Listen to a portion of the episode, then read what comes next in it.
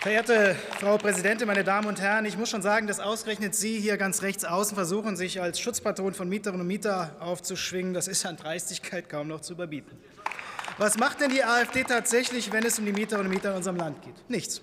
Die AfD war die einzige Partei im Deutschen Bundestag, die gegen die Verlängerung des sozialen Wohnungsbaus gestimmt hat. Die AfD ist gegen die Mietpreisbremse und gegen einen Mietendeckel. Sie sind eigentlich immer dagegen, wenn es um den besseren Schutz von Mieterinnen und Mietern und wenn es um ausreichend bezahlbaren Wohnraum für alle geht. Kurzum, Sie stehen im Zweifel immer stramm an der Seite der Immobilienlobby. Und das hat vermutlich auch damit zu tun, dass ja bekanntlich zu Ihren Geldgebern noch der ein oder andere Immobilienhai gehört. Das ist doch die Wahrheit, meine Damen und Herren. Nur, nur wenn Sie eine Chance wittern, Probleme auf dem Wohnungsmarkt zu nutzen, um Ressentiments gegen Menschen mit Migrationsgeschichte zu schüren, dann wachen Sie plötzlich auf und versuchen, zum Teil unter Verdrehung der Fakten, die schwächsten Gruppen in der Gesellschaft gegeneinander auszuspielen. Das ist und bleibt zutiefst unanständig.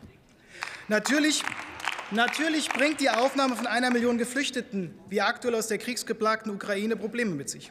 Die Frage ist nur, was folgt aus dieser Feststellung?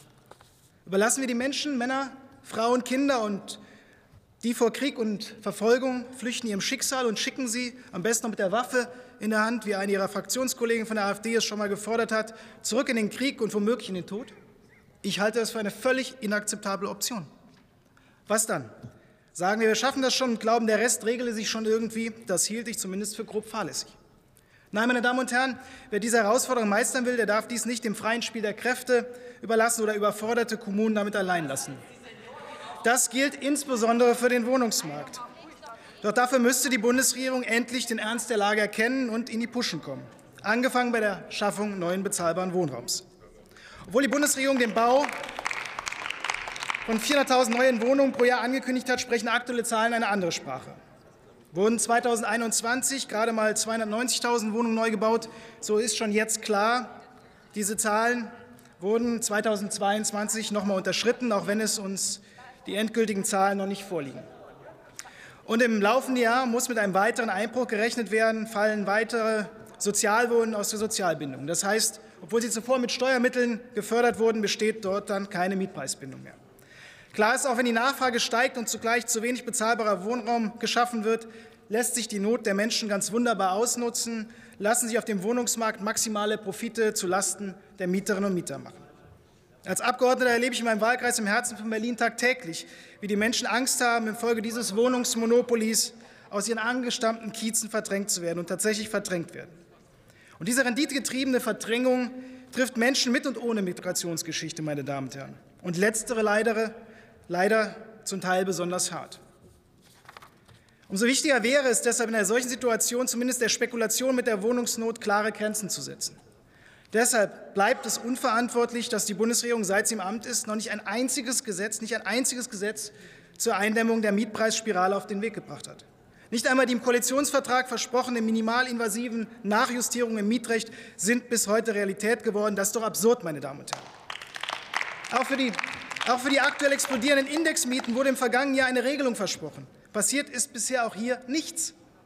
Die Wiederherstellung des kommunalen Vorkaufsrechts lässt ebenfalls seit 15 Monaten auf sich warten. Immer wieder für die Tagesordnung des Kabinetts vorgesehen, immer wieder abgesetzt. Das ist ein Offenbarungseid dieser Bundesregierung, meine Damen und Herren.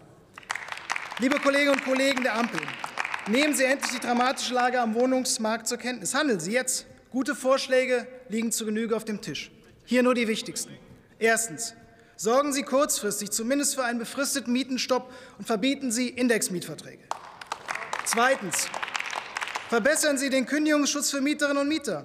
Erschweren Sie Eigenbedarfskündigungen, insbesondere bei der Umwandlung von Mietwohnungen in Eigentumswohnungen, wie es insbesondere auch die AfD immer fordert, die in Berlin immer gesagt hat, das Problem mit der Wohnungslot lässt sich dadurch lösen, dass wir immer mehr Wohnungen in Eigentumswohnungen umwandeln. Das ist doch absurd. Drittens.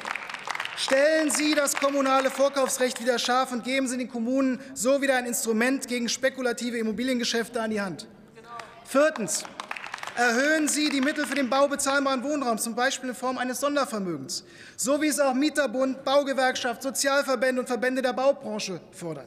Und fünftens. Sorgen Sie dafür, dass die Mittel für den Bau von Sozialwohnungen an eine dauerhafte Sozialbindung gekoppelt werden. Einmal Sozialwohnung, immer Sozialwohnung.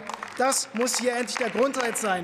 Wenn Sie das machen, dann kriegen Sie auch die Probleme auf dem Wohnungsmarkt in den Griff, meine Damen und Herren. Vielen Dank.